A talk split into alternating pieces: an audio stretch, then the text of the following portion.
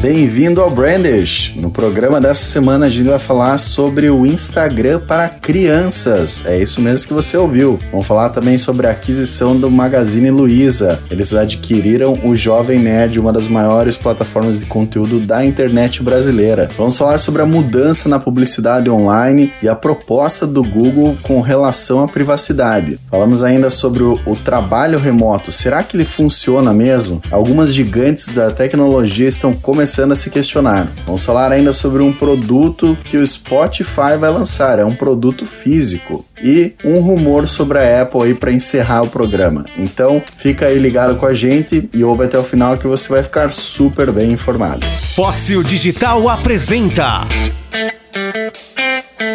Brandish, um papo inteligente sobre marketing, marketing digital e marcas em geral. Brandish, o seu podcast. Aqui quem está falando é Bruno Bonamigo, diretamente da costa oeste do Canadá, na cidade de Vancouver. E aqui quem fala é Diego Dematia, direto do sul do mundo, em Santa Catarina, Criciúma. Muito bem, meu caro. Vamos começar esse programa então que tá cheio de notícia aí polêmica, né? Uma semana com bombástica, umas notícias aí intrigantes, meu caro. Sim, coisas complexas, coisas estranhas acontecendo. Quer começar falando desse famigerado InstaKids? Posso chamar assim, será? Cara, essa é uma suposição, né? Haja vista que essa notícia, por enquanto, dizem que é um boato, né? Mas boatos fortíssimos com fontes internas no Facebook, que o Facebook estaria preparando sim uma plataforma para que crianças é, menores do que 13 anos possam compartilhar aí as suas fotos, imagens, stories e tudo mais. O que, que você acha a respeito disso? Cara, é, assim, eu, eu confesso que eu não tenho uma opinião muito forte forte, assim, eu, eu, li, eu li alguns pontos e contrapontos, né, o que o Facebook fala, o que os especialistas falam, e no fim das contas, cara, as crianças já estão na internet, né, é, você pega e já existe o YouTube Kids, a gente pega Netflix já tem uma aba Kids, a própria Amazon também agora tem uma aba Kids, o Disney Plus também. O argumento de quem é contra isso, tem estudos que comprovam que a permanência das crianças em rede social é prejudicial, né, é, para o desenvolvimento cognitivo e outras coisas. E até social, né, cara? É, e sem contar a parte da propaganda que acaba impactando as crianças. É óbvio que Facebook e Instagram estão ali pela parte da propaganda, né? Mas eu, eu faço esse contrapeso aí, sabe, Bona? Tipo, tá, elas já não estão ali? Por que com o Facebook eles estão brigando e com o YouTube não? É, eu acho que são dois lados, né, cara, de uma mesma moeda no fim das contas, porque assim, é, o Facebook diz que eles estão tentando controlar cada vez mais a questão de abusos, de bullying, e tantas outras coisas aí que, que competem a crianças, né? Infelizmente, hoje em dia, com abusadores, etc. E dessa forma eles falam que eles vão ter mais controle com relação a isso, que eles vão poder ajudar mais, né? Em contrapartida, tem aquilo que você falou da questão dos anúncios, né, cara? Que vão ser extremamente mais direcionados para criança. Vai ter com certeza muito mais anúncio de brinquedo, de plataformas de jogos, etc. Voltadas para crianças, né? É, e como você bem falou, já existe o YouTube YouTube, por exemplo, que, que ninguém fala nada. Só que uma das estatísticas que, que falam sobre isso, cara, é, é que muitas crianças estão migrando do YouTube Kids já para o YouTube. Então, assim, é, é, muito difícil, na verdade, controlar. Eu acho que o principal ponto dessa situação e dessa discussão é realmente trazer os pais, né, é, para eles essa responsabilidade, né? Reportar eles, de controlar o que as crianças estão vendo, o que estão fazendo, e com responsabilidade é possível levar isso numa boa. Né? O problema largar a criança e deixar ela fazer o que ela quiser, e aí sim é, é onde a gente vê a, a situação indo por água abaixo. É uma questão que, que o Facebook argumenta é que tem muita gente que entra, muita criança que já entra no, no Instagram e no Facebook sem ter os 13 anos exigido pela plataforma, e é muito difícil deles controlarem e terem parâmetros para isso. Mas aí eu volto no ponto que tu botou, é, que eu mais acredito. Cara, a responsabilidade é dos pais. Um dos argumentos, por exemplo, tem um grupo lá que é um grupo pelo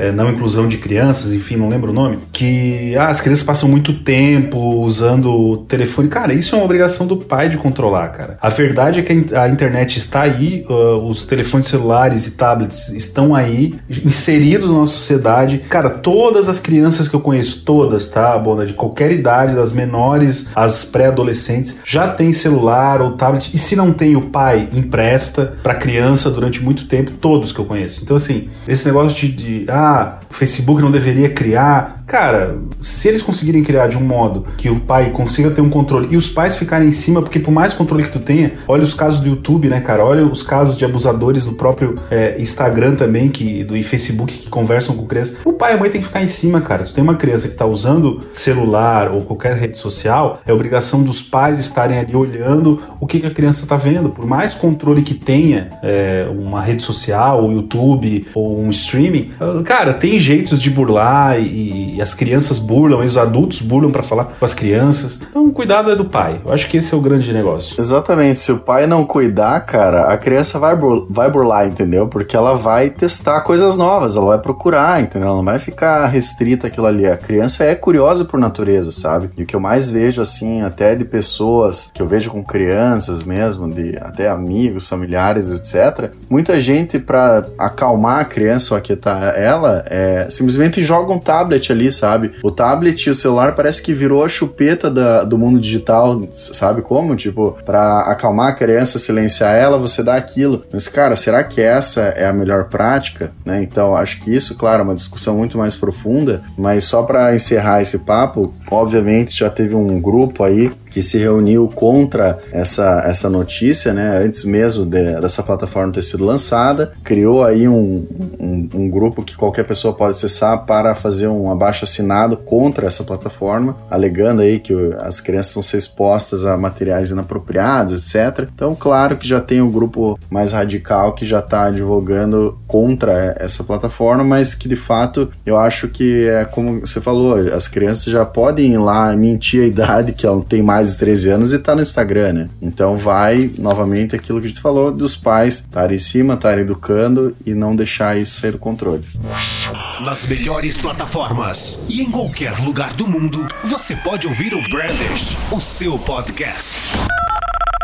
Isso aí, Bruno, meu amigo. Vamos falar de Magazine Luiza também, que tá sempre aí na nossa pauta, né? Cara, essa para mim foi a notícia da semana, vou te falar, cara. Uma bela de uma aquisição, hein, cara? Sim, os caras estão comprando tudo. A gente já falou deles aqui quando eles compraram o Canaltech, né? É, eles fizeram a aquisição aí do Canaltech, que era um canal de tecnologia. É um canal de tecnologia, um dos mais acessados do país, aí que faz reviews de produtos e, e, e eletrônicos e tal. E agora eles aqui adquiriram o Jovem Nerd. É, o Jovem Nerd, para quem não conhece, aí é sem dúvida a maior plataforma de conteúdo aí, principalmente nerd, geek, de desenhos, entretenimento do Brasil, né? Os caras aí, eles estão há, há 19 anos já no mercado, são pioneiros da internet, sem dúvida. Eles começaram com um blog, lembro bem quando eles começaram ainda, cara, muito tempo atrás, e aí isso expandiu para tudo que é tipo de plataforma. Hoje em dia, o podcast deles, é, que também eles foram pioneiros nisso no Brasil, Brasil. Já teve mais de um bilhão de downloads em 2019. Sim, gigantes, cara, gigantes, enormes. Então, assim, a gente tá falando de um, um grupo já que, de entretenimento enorme, né? Eles têm vários tipos de mídias e programas, como o Nerdcast, o Nerd Office, o Nerd Bunker, Nerdologia, entre tantos outros programas que eles têm aí, e todos com índices altíssimos de audiência, né? Se eu não me engano, a audiência deles ali é mais de 5 milhões de pessoas, né? No YouTube, e, isso em cada um dos canais, né? Eles têm mais milhões de pessoas em todos os canais deles. Né? 5,5 milhões de inscritos no, no YouTube oficial, que é o Jovem Nerd, né? Eles têm o Nerd Player também, que eu acho que é outro, que é só de, de gameplay. Uh, e 4 milhões de fãs nas redes sociais, cara. Uma das justificativas disso aí, é, por parte do Jovem Nerd, é a questão de fortalecer a marca e também eles, eles terem estrutura para fazer mais coisas. Eles usam um exemplo, por exemplo, eles têm o, o Nerdcast RPG, que eles levavam três anos para contar uma história de RPG, né? E, e desenvolver desenrolar isso e que eles vão conseguir fazer isso com mais rapidez com a entrada do Magazine Luiza. É, eles vão ter mais estrutura para acelerar os conteúdos é, deles, né, cara, e, e, produzir mais em pouco tempo, né? Mas eu acho é, o mais forte, assim, com relação ao Jovem Nerd, quando eu penso neles, cara, é que a audiência desses caras é muito fiel. É impressionante, assim, cara. É impressionante mesmo, porque todo o programa eles têm muito, muito comentário, muita participação de, de ouvintes e tal. E é muito legal a interação deles. Eles são dois caras super simples e que deram muito certo falando de um nicho do mercado que há 20 anos atrás pouco se falava, né? E eles vieram falando sobre isso e, e acabou que esse nicho cresceu muito e, e eles eram a, os ícones, né, no Brasil e são ainda desse mercado. Então, cara, é muito bom isso para eles. E eles têm uma questão assim que eles produzem conteúdo, cara, de alta qualidade. Para ter uma ideia, é, tem um game chamado Cyberpunk 2077 que foi um dos grandes lançamentos do ano passado. Um, eles conseguiram inserir, cara, um personagem que eles criaram dentro ali das coisas do Nerdcast RPG, do Jovem Nerd eles criaram, se eu não estou enganado, o nome era Otis, Otis, algo assim. E tem uma missão que você pode encontrar esse cara, cara. E eles conseguiram esse contato porque eles entrevistaram os caras que estavam fazendo Cyberpunk, falaram desse personagem que já faz parte do universo do Jovem Nerd. Tem inclusive caras, tinha desenhos deles e eles colocaram no jogo. É jogável, tu consegue ir lá e falar com esse cara. Pensa, é um lançamento mundial de uma das maiores desenvolvedores de games do planeta, os caras que fazem o The Witcher, por exemplo, e os caras estão lá. E só que também é importante a gente falar, é, Bruno, da questão de, de negócio para o Magazine Luiza, né? Que eles vêm adquirindo o Canal Tech, eles já adquiriram pensando no nos reviews de tecnologia das próprias coisas que o Magazine Luiza vende, né? Então nada melhor do que você ter alguém que tem autoridade para falar de celular, fazendo uma revisão de celular e você ter lá um link direto com o Magazine Luiza, né? E a mesma coisa acontece com esses caras aqui, porque os caras fazem é, review de, de filmes, de game, de um monte de coisa e isso vai se integrar também a plataforma da Magazine. Não, é, cara, todo filme da Marvel que sai, os caras entrevistam os atores, sabe? Tipo assim, eles têm muita relevância no mercado, né, cara? Então, é, que nem você falou, lançamento de jogo, eles são os primeiros. Eu vi esses tempos, acho que era a Mattel, não lembro qual que é a, a indústria de brinquedos, que vai relançar os bonecos do He-Man, cara. Cara, eles tiveram exclusividade no, no lançamento de, desses bonecos, sabe? Tipo, então assim, é uma referência muito grande e, cara, essa fusão aí, essa compra é realmente mais um passo agora muito largo, né, da, da Magazine Luiza para dominar o mercado digital brasileiro. Não, e inclusive, cara, a questão deles ampliarem a oferta dos produtos deles mesmos, porque eles vendem várias coisas, né? Uma, uma das falas de um dos fundadores ali foi assim, é, abre aspas, enfim, o nosso objetivo será trabalhar publicidade e a jornada do consumidor, mas também abrir essa nova vertical de propriedades intelectuais e transformar isso em games, jogos de tabuleiro, séries, filmes, animação, live actions, etc. É trazer uma força criativa para o entretenimento. Então, já sabe que o negócio dos caras aí vai ser é, monetizar esses conteúdos cada vez mais, né? Mas bacana aí a aquisição do Magazine Luiza. Malhando na academia? Preparando um jantar? Indo para o trabalho? Sua melhor companhia é Brandish, o seu podcast. Maravilha, cara. Vamos falar então da polêmica aí do Google, né, cara, que anunciou uma nova forma de ler os cookies da internet e rastrear aí a identidade das pessoas, né, como uma nova solução para a questão da privacidade. É, assim, é, é, um tema bem, bem complexo, então a gente vai falar um pouquinho mais sobre isso agora, você que está tá nos escutando, porque isso é importante para você que navega na internet, é importante também para você que é anunciante, né, compra mídia na internet. O que aconteceu é os cookies, né? Para quem não sabe, o cookie é uma pequena linha de código que ela é inserida no seu navegador quando você está navegando na internet, e isso faz com que o anunciante é, saiba o seu perfil, o que, que você vê, onde é que você foi, qual site você visitou, e com isso ele consegue fazer uma propaganda mais direcionada para você, né? Se você é homem, por exemplo, você não vai ver anúncio de salto alto, por exemplo, você vai ver anúncio de sapato é, social ou de tênis, enfim. É, servia para esse tipo de coisa. Só que ele tem diversos problemas de privacidade ao longo dos anos e o cookie está morrendo. Uh, os navegadores estão matando o cookie, evitando que ele seja rastreado, os próprios sites também. É, isso por conta de muita pressão aí da sociedade, né, cara, com relação à privacidade em geral. Então, as empresas aí, tanto Facebook, Google, estão se obrigando, né, a, a se reinventar nesse sentido para trazer novas opções que fiquem boas para os usuários e também para os seus anunciantes, né, cara? É, tem aí a questão da, da proteção de dados, né, que a gente teve aí a lei de proteção de dados, que fez com que você possa agora escolher que tipo de cookie pode ser rastreado ou não. Enfim, é, vários, vários grandes players da internet e laboratórios de tecnologia estão desenvolvendo novas tecnologias para substituir o cookies, é, os cookies. É, uma dessas é o Flock, que o Google está é, implementando dentro do Chrome, que é um navegador mais é, usado aí no mundo inteiro, né? Ele é líder aí de uso, né? Esse Flock, diferente dos cookies, ele cria um rótulo para você que é usuário, né? Ah, tipo, o Diego gosta de música e videogame. Então ele te, te agrupa num cluster, digamos assim, com outras pessoas que têm esse mesmo, esse mesmo pensamento. Diferente do cookie que fazia isso um a um, né? Cada pessoa tinha um negócio um a um, rastreava cada uma das coisas que você fazia. Ele faz um resumo da sua navegação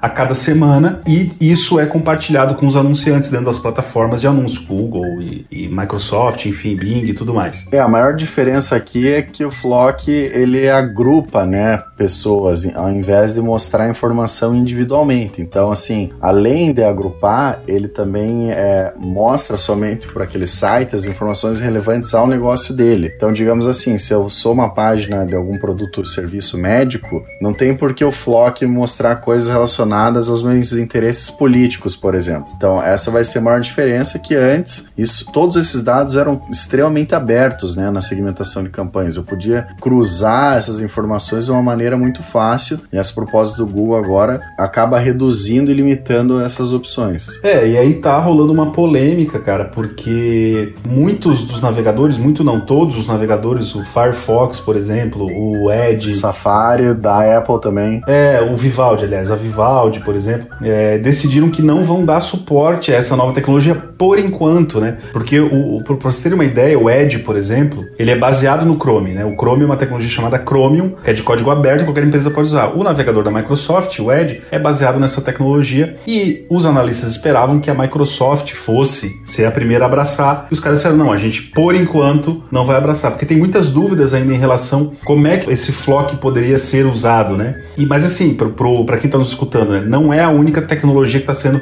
testada, tem outras em desenvolvimento, até pelo próprio Google, eles estão é, desenvolvendo outras coisas, né? E o grande problema todo é a preocupação com a privacidade do usuário, né, cara? De que forma que esse rótulo vai ser usado, né? De que forma que um anunciante pode usar é, comportamentalmente, digamos assim, um anúncio para incentivar algum tipo de ação do usuário, né? É, o fato seguinte é para simplificar a história, né, cara? O a questão da privacidade não foi resolvida, né? Ela continua coletando dados de uma forma diferente, inclusive acaba cruzando com outros dados aí na internet que é, a gente pode disponibilizar isso no nosso grupo do Facebook, mais informações sobre isso. Mas claro, as pessoas vão ter mais opções de não divulgar aquilo ou divulgar. De fato, a situação não é resolvida. É, e aí, cara, uma, uma das coisas que todos os especialistas estão dizendo, até o cara tem um cara que é, é da Apple, né? Ele é o, o, um dos diretores lá que fazem a parte de prevenção de rastreio e de segurança do navegador, que é o Safari. Ele fala o seguinte, que a indústria está numa grande jornada, né? Porque a gente está num momento de divisão, assim, a era pré-cookies e pós-cookie, né? Então ainda tem muitos capítulos para rolar aí, mas é um tema para a gente ficar bem ligado, porque isso vai impactar a forma como você vê, vê propaganda. Eu, particularmente, é, sou a favor de que haja algum tipo de rastreio da forma como tu navega, porque isso faz com que você veja anúncios relevantes. Eu me lembro da época antes, antes do cookie na internet, e que, cara, você tava navegando, daqui a pouco vinha esse anúncio de abajur. Cara, nada a ver, entendeu? Com o meu perfil ou com o que eu tô procurando. Isso é ruim para mim, porque aquilo fica chato, né? Eu tenho lá um site que eu tô navegando, daqui a pouco, porcaria de um anúncio de abajur, não, procurei abajur, não quero abajur. Hoje os anúncios que aparecem para mim são anúncios de coisas que eu tô vendo pela internet. Então, eles não me atrapalham. Eu acho que vai ficar pior o dia que a gente não for rastreado, entendeu? Vai atrapalhar cada vez mais. Porque se rastreado a gente já sente o incômodo, imagina sem o rastreamento, né? É, de fato, é, na questão publicitária vai piorar muito a qualidade dos anúncios, né? Não só isso, mas combinado com a nova atualização do, da Apple iOS, que a gente já falou sobre isso aqui no Brandish também, que vai é, piorar a qualidade das campanhas no Facebook. Então, somado isso com essa nova política do Google, também é, vai trazer uma qualidade inferior aí de, de entrega nos anúncios, sem dúvida. É, e a gente estava falando agora há pouco do Magazine Luiza, né? E, e tem um dado ali que, que eu estava vendo nessa matéria, por exemplo, a publicidade é, na internet gira aí 48 bilhões, acho que só no Brasil, se não estou enganado, é, de, de reais aí. Então não é um mercado pequeno, então esses caras estão investindo uma grana, não é só o Google, todos eles estão, porque envolve dinheiro, envolve emprego, envolve um monte de coisa, né, cara? Então, é, em breve a gente vai ter novidades por aí, meu caro amigo Bona. Vamos ficar ligados. papo inteligente e descontraído?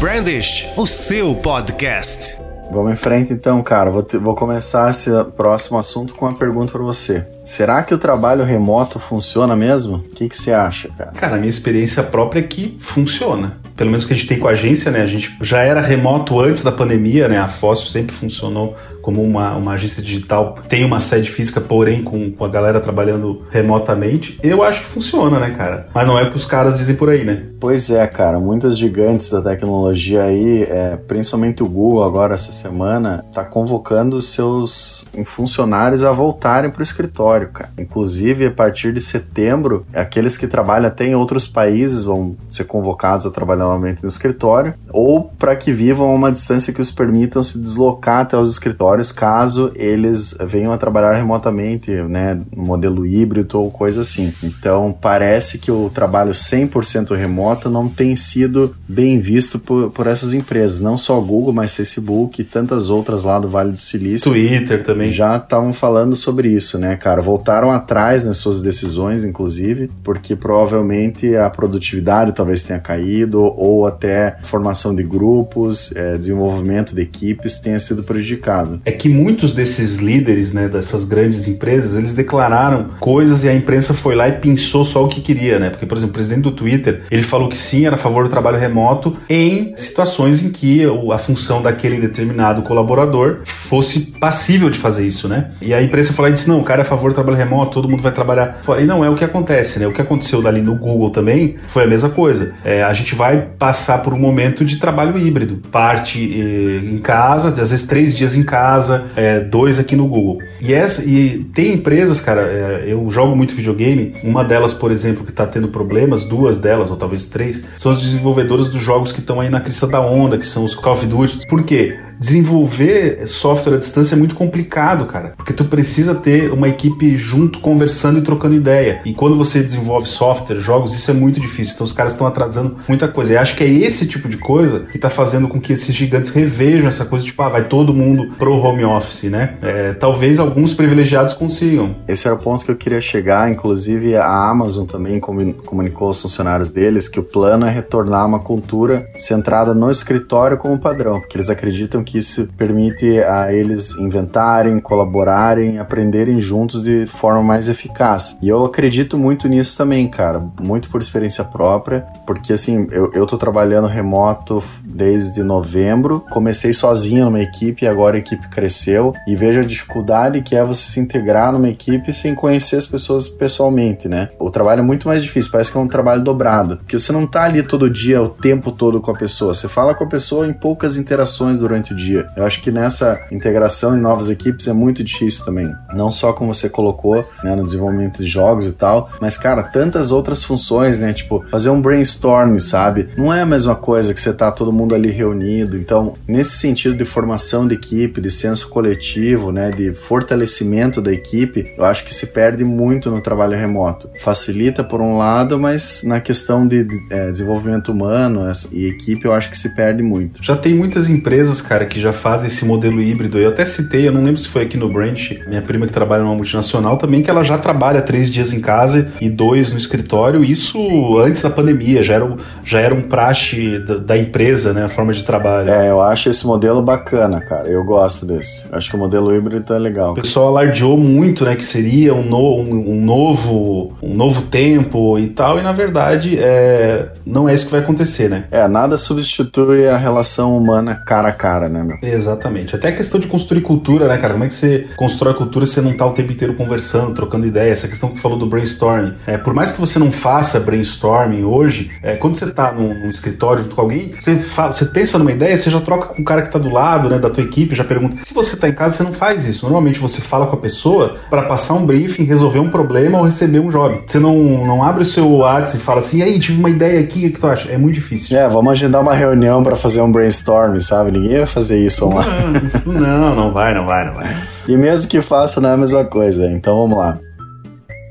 Vamos falar aí do Spotify rapidinho, cara, que vai lançar um produto físico, Diego da Matia. Conta aí pra gente. É a bizarrice da semana aí, cara. O Spotify tá lançando um hardware. Olha só, o Spotify, que sempre foi um software, lançou agora um aparelhinho, é um tocador, é para você usar no seu carro, na verdade. Eles estão distribuindo de forma gratuita lá nos Estados Unidos. Como é que eu vou explicar? É uma tela como um celular que tem um botãozinho para você aumentar volume, girar e navegar, né? E ele serve para você que não tem aí no seu carro, por exemplo, carro inteligente com é, Android Auto, CarPlay, né, que não consegue, não tem um multimídia, você pode usar o Spotify dentro do carro com este aparelhinho. Eu achei. Basicamente é um radinho é. digital, né? Com o Spotify, é isso. É, e outra, você conecta ele no celular, na verdade, ele, você tem que conectar ele no celular, ele não funciona sozinho, e ele passa a botar na tela ali o que você está reproduzindo, e acho que deve ter. É, eu não sei se ele tem caixa de som, acho que deve ter, né? Não, ele deve conectar no Bluetooth do carro, né, cara? É, Ou pode não? ser, pode ser. É, ó, você pode integrar o sistema de som do veículo com cabo auxiliar, USB ou Bluetooth. E ele está sendo distribuído de graça para alguns usuários. Usuários do Premium, né? Spotify Premium. É, vai custar em torno de 80 dólares. Cara, mas eu confesso que tô pensando no mercado como os Estados Unidos, aí com uma frota que é, que é nova, relativamente nova, é difícil não ter alguém que tenha, né? Carro com essas conexões. Até porque se tu tem um Bluetooth, né, cara? Cara, tem muito carro velho nos Estados Unidos, cara. Eu acho que isso aí vai ser focado para esse, esse público, cara. É para quem tem carro velho, cara. E tem cara que passa 10,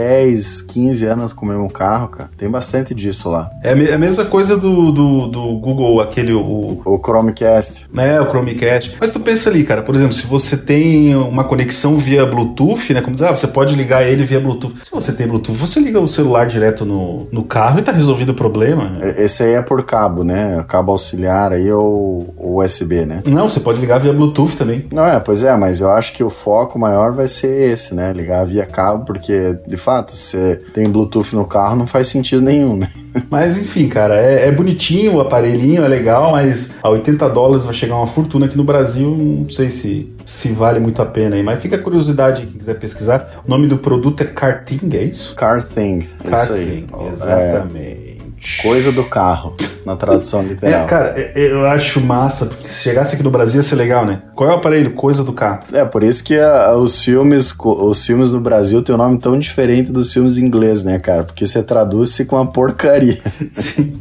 E vamos em frente aí, cara. Vamos falar desse... A Apple aí tá lançando um, um produto novo aí? O que que é? Cara, então, para fechar o programa aqui, só uma fofoca rapidinho, breaking news mesmo. Acabou de sair essa notícia fresquinha que a Apple está preparando um serviço novo de podcasts específico para isso. Né? Eles já têm aí o, claro, a sua plataforma de podcast, mas agora, obviamente, vai se chamar Apple Podcast Plus, talvez, né? Com aquele maisinho, que vai ser um serviço de assinatura, o que me faz é, questionar de fato quem é que vai pagar por isso, sendo que atualmente esse serviço é de graça. Como não temos mais informações ainda, essa notícia acabou de pipocar aqui, é, a gente vai manter vocês informados aí nos próximos brandish, mas fica ligado que a Apple tá com planos aí de criar esse novo serviço, porque querem é, mais do que nunca, né, é concorrer com o Spotify, que tá roubando vários grandes players aí que eram muito famosos na Apple Podcast, como Joe Rogan,